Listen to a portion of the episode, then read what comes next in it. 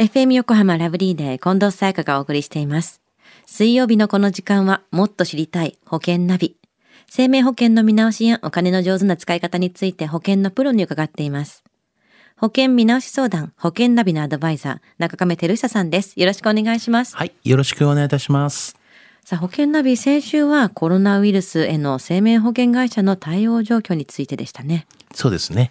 まあ、ちょっとおさらいさせていただきますと、各社対応がバラバラな上に、まあ、問い合わせるタイミングで答える答えがですね、変わってくるよっていうこともありますよと。えーまあコロナに限らず病気にかかったことを黙っていると告知義務違反になり保険契約がね解除になりますよと、まあ、そんなようなお話をさせていただきましたよね。うん、気をつけなきゃいけないですからね。では中亀さん、今週はどんな保険の話でしょうか？はい。あの、今週はですね、認知症保険についてお話をしたいと思います。高齢化社会の日本では今避けて通れない問題ですよね。そうですよね。はい。以前ですね、某生命保険会社が行ったアンケート調査でですね、はい親に関して心配に思うことで、まあ、40代から50代の回答者のですね、49.2%が親が認知症にならないか不安に思っているそうなんですね。うん。で、また、あの、その時に心配な点として、まあ、回答者の59.9%が、まあ、誰かに迷惑をかける可能性と、ね、回答者の53.6%が自分に介護の負担がかかる可能性がを挙げてるんですよね。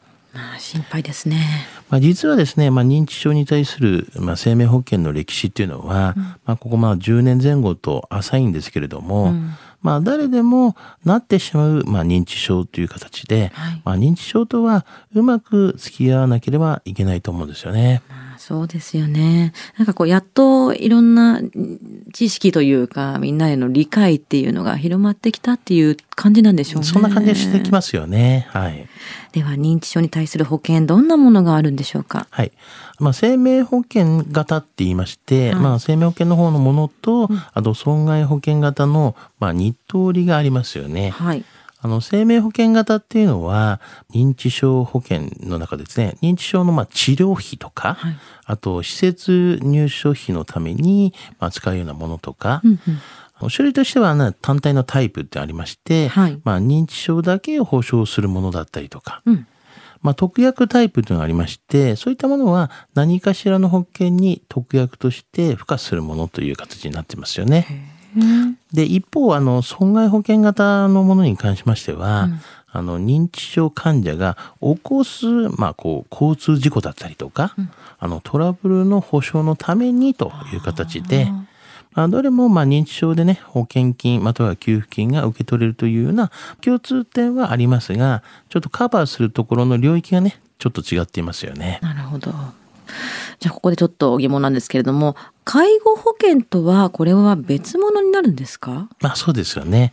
認知症保険と介護保険っていうのはやはりちょっと違っていまして、うん認知症以外を保証するか否かなんですね。うんうん。で、認知症保険っていうのは、まあ基本的には認知症のみの保証で、まあ死亡給付金等がついていても、まあおまけに過ぎませんという形なんですよね。うんうん。まあ医療保険とか就寝保険に特約としてね、付加するタイプだと、まあ医療保障、死亡保障もありますが、まあ認知症の、まあ、特約の部分は認知症のみを保障しているというようなものなんですけども、はい。一方、こう、介護保険っていうのはですね、はいまあ、要介護状態の全般を保障していますと。うんまあ、老化で要介護状態になっても、あの、あとは脳卒中とか、まあ、認知症になり、まあ、要介護状態になっても保障されるという形なんで、うんうん。だからつまりですね、要介護になった原因は関係ないんですね。はいはい。まあ、要介護状態になれば、必ず、まあ、介護一時金とか、介護年金が受け取れるというところが、もうこの介護保険なんですけどね。なるほど。これは違いますね。はい。うん、どっちに入っておけばいいとかでもちょっとわわかんなくなりますね これの場合。まあ、それはちょっとね、選択としてはね、うん選んでいただくような形になりますけどね。では中亀さん今回の認知症保険のお話知得指数は？はい。ズバリ98です。はい。あの、やはり高齢化社会にね、突入している日本では、まだまだこの認知保険とか介護保険の、まあ、認知度っていうのは低いですけれども、うん、まあそれでもまあ近年は認知保険とか介護保険のまあ発売がね結構あったりとか、うん、まあマーケット自体も認知度がね上がってきているのは間違いないんですね。うん、まあただ、まあ、メリットとかデメリットがありますので、まあしっかりと内容を把握して納得してねいろいろこうやって選択をしていただければなというふうに思いますし、またこの商品のまあポテンシャルはまだまだこう伸びると思いますので、まあ、これからの、まあ、保険という選択の一つとして、この若い方にもね、まあ、自分は他人事ではないですよと、将来を見越して検討していただきたいと思いますよね。はい。今日の保険の話を聞いて興味を持った方、まずは中亀さんに相談してみてはいかがでしょうか。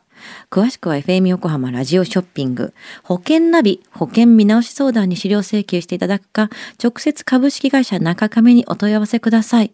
無料で相談に乗っていただけます。インターネットで中亀と検索してください。資料などのお問い合わせは FM 横浜ラジオショッピングのウェブサイトや電話番号045-224-1230 045-224-1230までどうぞ。そして保険ナビは iTunes のポッドキャストでも聞くことができます。保険ナビで検索してください。もっと知りたい保険ナビ。保険見直し相談。保険ナビのアドバイザー、中亀照久さんでした。ありがとうございました。はい、ありがとうございました。